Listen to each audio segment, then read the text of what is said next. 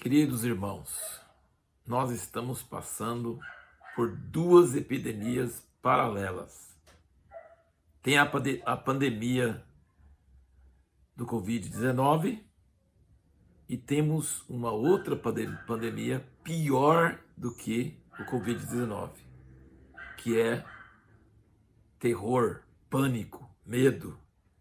Todo dia, todos nós estamos ouvindo notícias e é um inimigo invisível, desconhecido, e cidades onde não existe nenhum caso estão em quarentena. Nunca aconteceu isso na história de pessoas que não estão doentes ficarem de quarentena.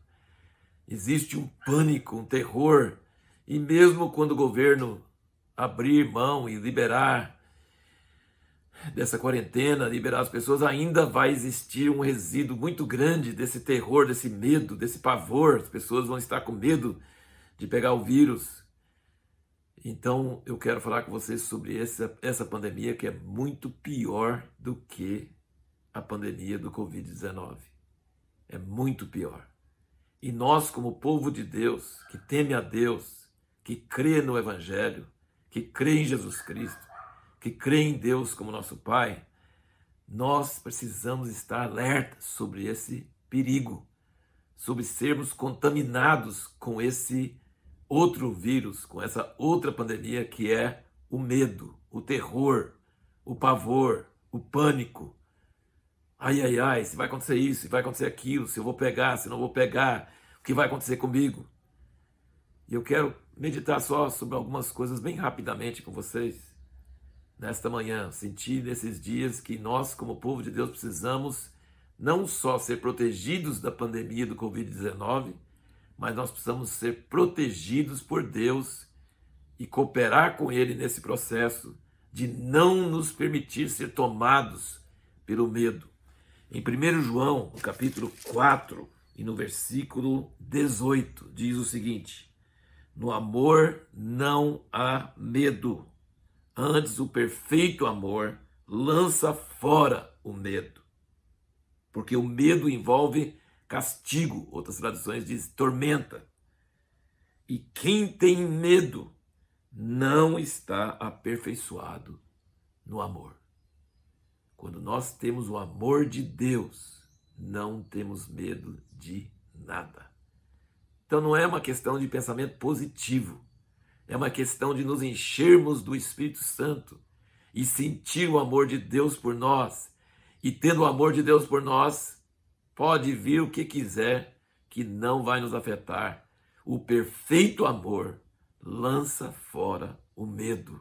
Uma outra coisa que é muito importante, que muitas vezes nós não pensamos sobre isto, é a questão de que Jesus morreu para nos libertar do medo.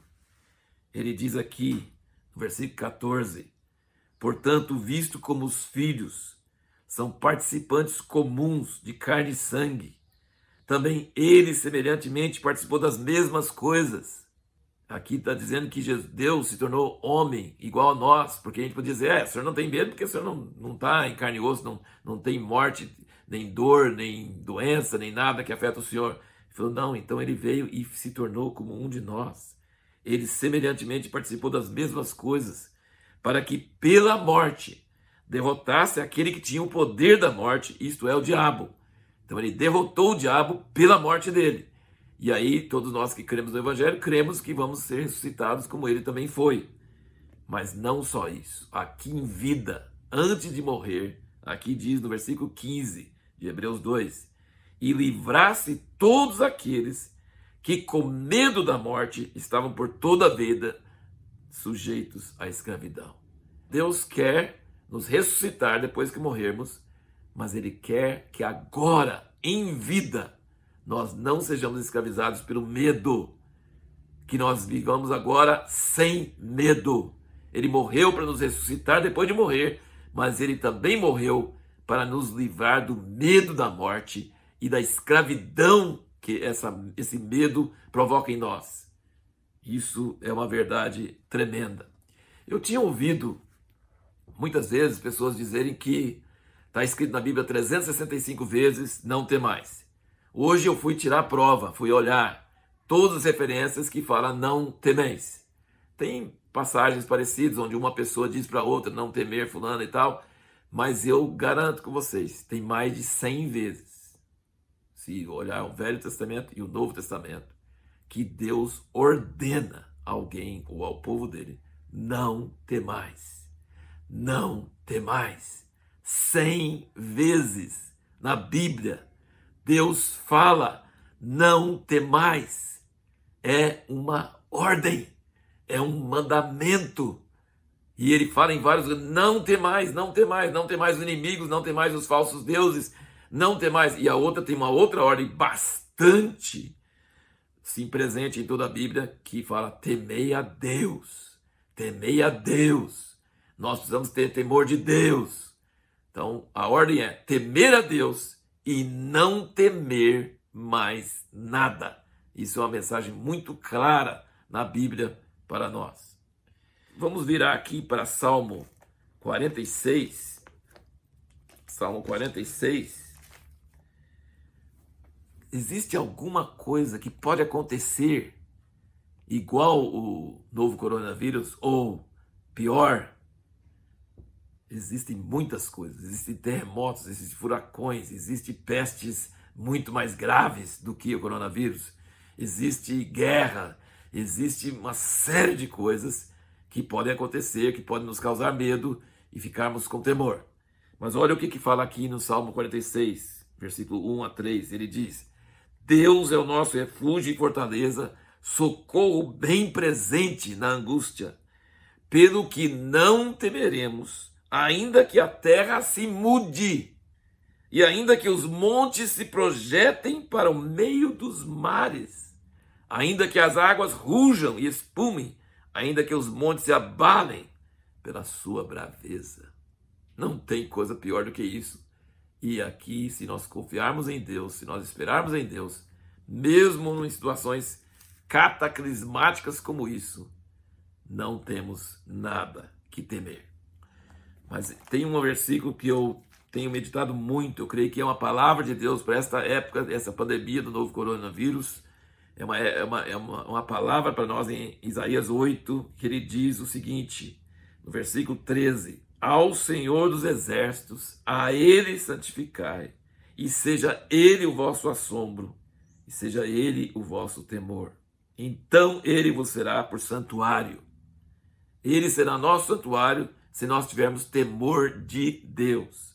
E no versículo anterior ele diz: Não chameis conspiração a tudo quanto este povo chama conspiração, e não temais aquilo que ele teme, nem por isso vos assombreis eu queria encorajar você e, ao mesmo tempo, estou falando comigo mesmo. Nós, como povo de Deus, Deus nos protege, Deus tem anjos ao nosso redor, Deus nos guarda, mesmo que estivermos em situações de perigo, mesmo onde seria possível mesmo pegar esse vírus, e mesmo se adoecermos com esse vírus, Deus nos protege, a nossa vida está nas mãos dele não temos que temer a nada a não ser o próprio Deus. Se temermos a Deus, então ele vai estar conosco o tempo todo. Em Lucas 12, de 4 a 7, Jesus diz: Não temais os que matam o corpo, depois disso não pode fazer nada. Temais aquele que pode vos lançar depois da morte no inferno. E ele falou assim: Não temais, pois, porque vocês valem muito mais do que qualquer passarinho, e Deus conta até os cabelos de nossa cabeça. Então, eu quero exortar você nesses dias onde você ouve tantas notícias, tantas coisas que causam medo, temor, preocupação, incerteza. Eu quero encorajar você a obedecer à ordem de Deus, repetida cem vezes na Bíblia: não temais, não temais. Temeia a Deus mas não temer mais nada. Sabe o que, que isso nos traz na prática? Nos faz com que, quando a gente ouve notícias de governantes, ou de, assim, acusando, pessoas acusando o governante de estar com má, má fé, de estar fazendo coisas erradas, de estar com outras intenções, não precisamos prestar atenção nisso. Nós não somos vítimas. Nós não estamos nas mãos de governante nenhum. Nós estamos na mão de Deus. Lembra dos amigos de Daniel? Eles falaram com o rei, que era soberano, que tinha muito mais poder que qualquer governante hoje.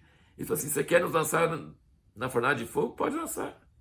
Nós não estamos nas tuas mãos, nós estamos nas mãos de Deus. Se Ele quiser nos guardar lá dentro, Ele vai guardar. Se não quiser também, a gente não vai obedecer a sua ordem, que é contra a ordem dele. Então, assim, quando nós não nos sentimos vítimas, nós não nos sentimos impotentes, nós não nos sentimos à mercê da boa vontade de pessoas, quem quer que seja, quando nós entendemos que nós estamos nas mãos de um Deus todo-poderoso, que manda no céu e na terra, que Ele está no trono, que nada tira Ele do trono, nós não ficamos mais com raiva de governante, nós não ficamos criticando, nós não ficamos com espírito de vítima, achando que nós somos vítimas, não. Nós consideramos que nós estamos nas mãos de Deus. Nós tememos a Deus, mas não tememos nada mais. E nesse, nessa aliança, nesse contrato, pode-se dizer, tem duas partes. A parte do homem é confiar em Deus, é não temer. E a parte de Deus é nos proteger e nos guardar. Eu aconselho você a ler o Salmo 91. Muitas pessoas conhecem o Salmo 91, mas eu queria que você lesse o Salmo 91 vendo a condição. Existe uma condição no Salmo 91, ele fala muito sobre a proteção de Deus. Ele fala que Deus nos protege, nos guarda, nos livra. Ele fala, por exemplo, no versículo 3: Ele te livra do laço passarinheiro, da peste perniciosa. Ele te cobre com as suas asas. Ele fala no versículo 5: Não temerás os terrores da noite, nem a seta que voa de dia, nem peste que anda na escuridão, nem mortandade que assole ao meio-dia Mil cairão ao teu lado e dez mil ao teu direito, mas tu não serás atingido. Mas tem uma condição. Ele diz: aquele que habita no esconderijo do Altíssimo. Aquele que diz o Senhor, Ele é o meu refúgio, a minha fortaleza. Por quanto fizeste do Senhor o teu refúgio e do Altíssimo a tua habitação, nenhum mal te sucederá. E mais no fim, no versículo 14, ele diz: Pois que tanto me amou, eu o livrarei, poluei num alto retiro, porque ele conhece o meu nome. Ame ao Senhor, se apegue ao Senhor, confie no Senhor, se esconda no Senhor, eleva sua mente ao Senhor. Quando o medo começa a atacar, quando ah, as notícias de um lado, de outro, essas coisas todas começam assim, fala: Eu não estou à mercê de nenhum vírus, eu não estou à mercê de nenhum homem, de nenhum governo, de, nenhum, de nada, eu não estou mercê de nada, eu não sou vítima de nada. Eu estou nas mãos de um Deus todo-poderoso, que eu amo, que eu me apego a Ele, que eu confio nele e nada vai me abalar. Nada. Minha oração nesses dias é que o povo de Deus, a igreja do Senhor no Brasil, seja um povo que não tem medo. Agora preste bem atenção: isso não quer dizer que a gente não deve obedecer às autoridades, que a gente não deve usar máscara se é indicado, que a gente não deve evitar de, se, de se colocar em posições de risco. Não quer dizer nada disso. É mais uma questão da nossa atitude.